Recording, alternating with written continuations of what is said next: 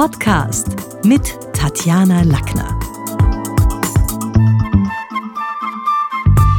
In der heutigen Podcast-Folge geht es um die verbale und die nonverbale Kommunikation. Sprache ist immer der unmittelbarste Ausdruck unserer Persönlichkeit. Und ich erlebe das bei mir auch in der Schule des Sprechens. Viele Menschen sind rhetorisch durchaus versiert, aber nur solange sie sich sicher fühlen. Also im Familienkreis, im Freundesverband, unter Kollegen, die sie mögen. Da, da ist Schmähführen kein Problem, da ist auch Wortwitz angesagt. Und kaum schaut der Vorstand um die Ecke, wird das Gespräch stockend und werden sie einsilbig. Der Hund ist eben nicht allein in der Mundhöhle begraben. Das Problem liegt häufig in der eigenen Komfortzone. Dort fühlen sich die Menschen sicher, anderen vielleicht sogar manchmal überlegen, aber wir wissen, wie Abläufe funktionieren und überblicken die Dramaturgie und das ist natürlich was, da können wir dann leicht auch stark sein. Persönliches Wachstum findet dort natürlich nicht statt. Persönliches Wachstum ist immer nur dann möglich, wenn wir unsere Komfortzone auch schrittweise erweitern. Man muss sie ja nicht gleich verlassen, man kann sie auch ein bisschen erweitern.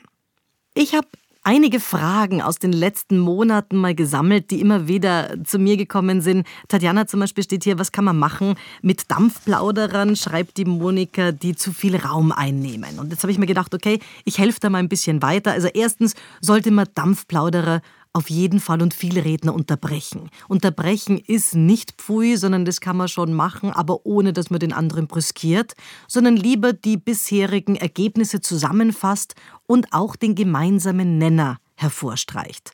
Und dann natürlich, damit der Fehlredner nicht das Gefühl hat, er ist jetzt nur abgewürgt worden, formulieren Sie Fragen, die wenig Interpretationsspielraum lassen, also möglichst nicht nur äh, offene Fragen, W-Fragen, was, wer, wann, weil dann kann der wieder losschwadern, sondern lieber geschlossene Fragen. Das sind Fragen, wann die erste Position im Satz des Verb kommt.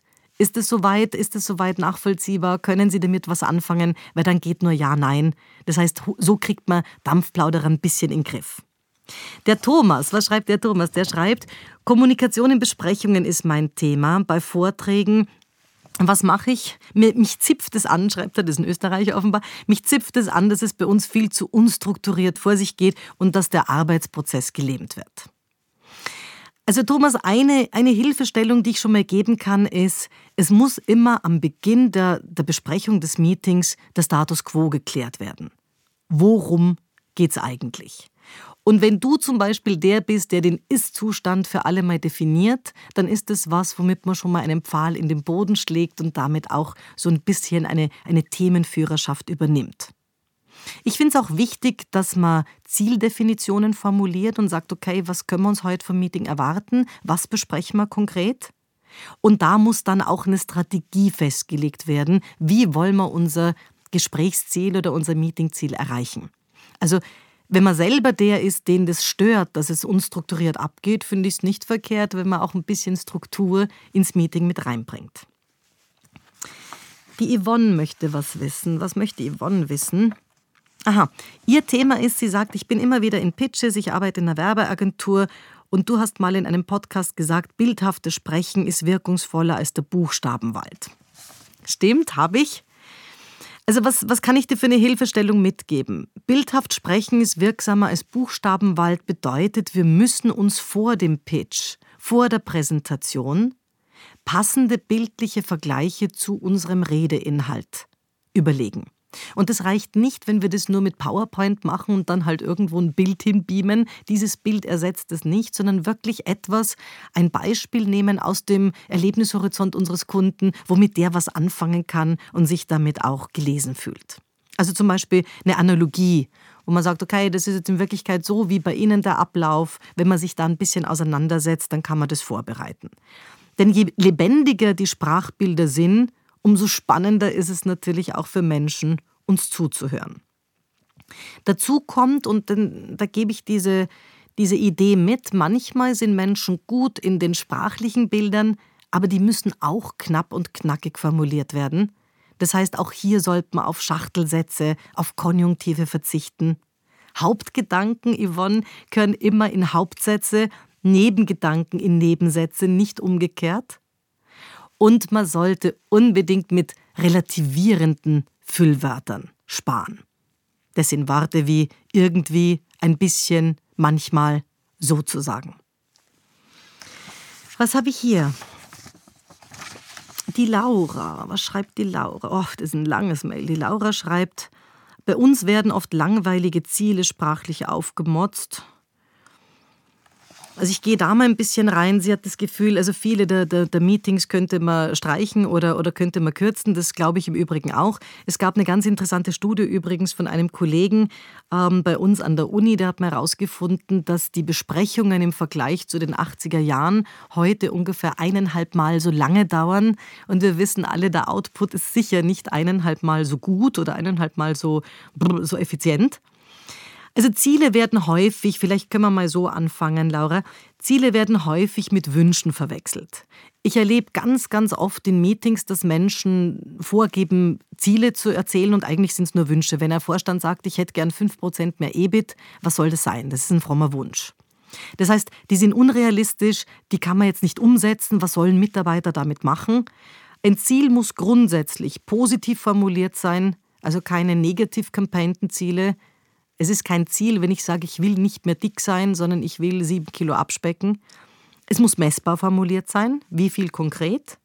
Und ein Ziel, wenn es ein großes Ziel ist, und viele Unternehmen haben ja letztlich auch mit Zielen zu tun und Ergebniswünschen, die sich über einen langen Zeitraum äh, drüber handeln, dann brauchen die erreichbare Zieletappen, wo dann auch die Kontrolle nötig ist und die Kommunikation bei diesen Lötstellen von einem Punkt zum nächsten gut, gut funktionieren muss. Ich finde es auch wichtig, ähm, dass man hier ein bisschen mehr Benefit-Talk einsetzt und schlüssige Argumentation. Was verstehe ich darunter? Wenn man jetzt Produkte oder Meinungen und Ideen hernimmt, dann, dann sollten die nicht nur erzählt werden, sondern es muss ein erkennbarer Vorteil formuliert werden, ein sogenannter Benefit. Also wenn jetzt ein Milchbackel dasteht mit der Aufschrift Bitte kauf mich, ist es weniger attraktiv, als wenn draufsteht Ich nütze dir weil Kalzium, Mineralstoffe, Vitamine. Das ist natürlich wesentlich mehr Benefit.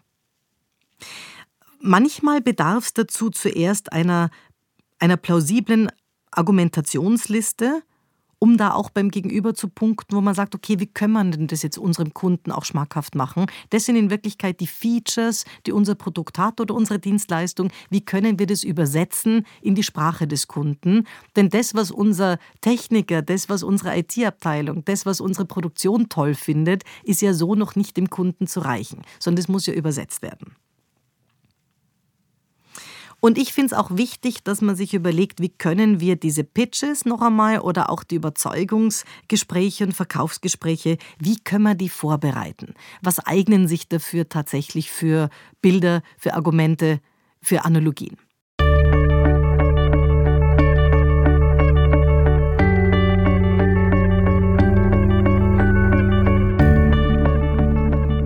Was ich gerne noch allen mitgebe, die in Verkaufsgesprächen stecken oder im Sales sind, ist, dass wir schauen sollten, ein bisschen wegzukommen von bewertenden Adjektiva, also bewertende, weg und lieber beschreibende Adjektive her, weil die einfach unsere Vorstellungskraft ankurbeln. Also Beispiel, schön bewertet den Abendhimmel, rot beschreibt ihn. Wenn ich sage, der Abendhimmel ist total rot, dann habe ich eine Vorstellung. Wenn ich nur sage, der ist schön, ja, findet halt der schön, aber da entsteht bei mir kein Bild. Beschreibende Adjektive, man nennt es deskriptive Sprache, sind bildhafter, transportieren Stimmungen, transportieren Emotionen und darum geht es heute sehr stark auch in der Verkaufssprache. Redner, die also nur mit grauem Wortschatz gut, zu lang, zu teuer, schlecht bewerten, ja, die drängen ihrem Gesprächspartner ihre persönliche Beurteilung auf aber die lassen nichts in seinem Kopf entstehen. In dem Zusammenhang vielleicht auch, und das betrifft jetzt nicht nur Menschen, die im Sales sind, sondern auch die intern in Besprechungen, ja, Überzeugungsarbeit leisten müssen. Mehr Verben zu verwenden ist meine Devise. Verben sind frischer als Substantive. Das heißt, mal zwischendurch auch schriftlich seine Mails zu entrümpeln und Sätze zu entrümpeln, ein bisschen mit, mit Hauptworten zu sparen also Wörter auf die Endsilbe ung, ismus, heitkeit, zion. Das sind alles so ein bisschen Verhauptwortungen. Mehr Zeitworte verwenden, das erweitert unseren Wortschatz immer. Dann habe ich hier noch was von Paul. Was schreibt der Paul? Irgendwas, ich bin in was in In Vorträgen ist er lahm, sagt er. Das kriegt er auch als Feedback. Oje, Paul. Und er möchte wissen, wie er, wie er weniger monoton klingen kann. Ja, Thema Monotonie hat natürlich auf der einen Seite, also hat zwei Dimensionen. Auf der einen Seite haben wir zu tun mit stimmlicher Monotonie. Wenn jemand nur auf einem, auf einem Ton redet, dann ist es besonders fad. Also wirklich auch mehr mit der Stimme zu modulieren, Sinnbetonungen zu haben, aber vor allen Dingen auch inhaltlich. Und da finde ich, kann jeder schauen, stärker mit Eigenregieanweisungen in Präsentationen oder Moderationen zu arbeiten. Eigenregieanweisungen bedeutet, gute Redner arbeiten mit rhetorischen Fragen, wie zum Beispiel, warum ist dieses Thema wichtig? Wieso ist dieses Jahr so heikel für uns gewesen? Also Fragen, die man stellt, die man sich selber dann in seinem Vortrag auch beantwortet. Diese Eigenregiefragen strukturieren die eigene Rede und wecken natürlich Interesse, retten manchmal sogar vom Blackout, wenn man das Gefühl hat, oh Gott, ich weiß nicht mehr, wo ich mit dem nächsten Satz hin will, dann hilft eine Eigenregiefrage. Aber die müssen auch vorbereitet werden und ich finde, sie müssen auch gut ausgewählt werden. Also mir geht es im, im Fernsehen bei Moderatorinnen auf die Nerven, wenn die dann immer die gleiche stellen. Okay, und jetzt ist natürlich die Frage, was gibt es Neues? Also wenn das irgendwie eine instantan, so ein Versatzstück ist, dann wird's fad. So, und eine Frage, glaube ich, können wir noch aufnehmen. Was habe ich hier? Ich habe hier wirklich, ich sitze hier vor einem Berg von, wer ist es? Der Jan Benedikt. Was schreibt der Jan Benedikt? Der möchte wissen, ah, der hat ein stimmliches Problem, äh, woran er erkennen kann, dass seine Stimme zu schwach ist. Da geht es eine ganze Weile auch um seine seit wann er das Problem hat. Also ich nehme da jetzt vielleicht mal für alle raus, wo wir was gemeinsam lernen können. Also Thema ist Stimmenergie im weitesten Sinn. Die Stimmenergie und die Wirkung, die hängen klar, da hat er recht eng zusammen. Wer schafft, den eigenen Besprechungsraum nicht stimmlich zu füllen, der hat sicherlich ein Kompetenzproblem. Also wir hören Menschen lieber zu, die, die eine schöne Stimmführung und schöne Energie haben. Und Stimme und, und Stimmung hängen auch eng zusammen. Es ist, Stimmung fällt nicht von den Wänden, die muss man herstellen. Und da geht es sehr oft um die richtige Atemtechnik. Also Atem plus Stimme ist die Energie, auf der man spricht, wo man natürlich dann auch mehr Lautstärke geben kann, wo man selbst nach vielen virtuellen Besprechungen oder oh, viel Buchstabenwald die Stimme immer noch fit halten kann. Ich halte es für was, es gibt ja auch in der Mundart diese Geschichte etwas aus dem Bauch sagen oder mit dem Brustton der Überzeugung. Da haben wir schon ein bisschen das Indiz, wo im Körper die richtige Atmung stattfindet, nämlich in den Flanken, im Bauchbereich, auch zum Teil im Brustbereich. Also nicht nur in der Oberstimme, wo nur alles da oben ist, sondern wirklich auch aus dem Körper selber. Was ist mein, meine Hilfestellung? Sich einfach mal am Boden zu legen auf einen Untergrund, der nicht so weich ist, am besten ja, am besten nicht das Bett, sondern der Boden wirklich auf dem Bauch, eine Wange seitlich, Hände seitlich an den Körper und mal ganz normal atmen. In dieser Stellung ist es für ein untrainiertes Zwerchfell undenkbar falsch zu atmen. Warum? Weil ein untrainiertes Zwerchfell nicht gegen sein eigenes Körpergewicht atmen kann.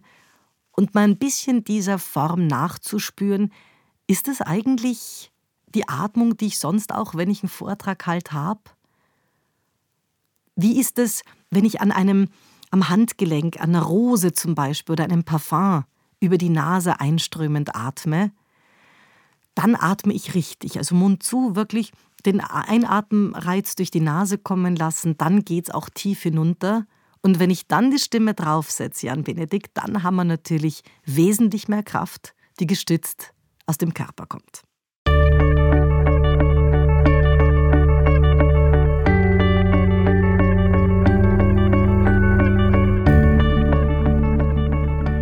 Und damit gehe ich jetzt auch in den anderen Stoß, denn ich habe mir das ein bisschen portioniert im Sinne von, das war jetzt alles verbale Kommunikation, jetzt gibt es aber auch eine ganze Menge Fragen zur nonverbalen, die Sibylle, nonverbale Kommunikation. Die will wissen, äh, sie weiß nicht, wie sie das im Raum am besten macht. Beim, ich nehme an, bei der Präsentation. Okay, also da sind wir beim Thema territoriale Sprache. Die wird häufig unterschätzt. Territoriale Sprache kann man übersetzen mit Raumsprache. Also da finde ich schon, jeder sollte überprüfen, wo er da im Raum steht, wo er da auch am besten gehört wird, damit er nicht wie ein Schluck Wasser irgendwie wie ein Fragezeichen dort steht. Also schon auch äh, schauen, wie viel Raum nehme ich mir, auch mit, mit den Armen, wie viel stimmlichen Raum nehme ich mir. Wir brauchen jetzt weder die Töner, die uns niederblären bei der Besprechung, noch irgendwie jemand, der so leise ist, dass man sagt, du kannst du lauter reden, wir verstehen dich da unten am Ende vom Besprechungstisch nicht. Also das heißt, so ein bisschen die Bedürfnisse für sich und auch die anderen abgrooven, was bedeutet auch immer, ein bisschen früher im Besprechungsraum zu sein, gerade wenn man weiß, ich habe heute eine tragende oder sprechende Rolle, um zu schauen, wie ist der Raum, wie komme ich da am besten zurecht. Und ja, so ein bisschen das Territorium, diese eigene Bühne auch gut bespielen zu können. Das heißt, geführte Bewegungen zu haben. Das geht übrigens auch im Sitzen.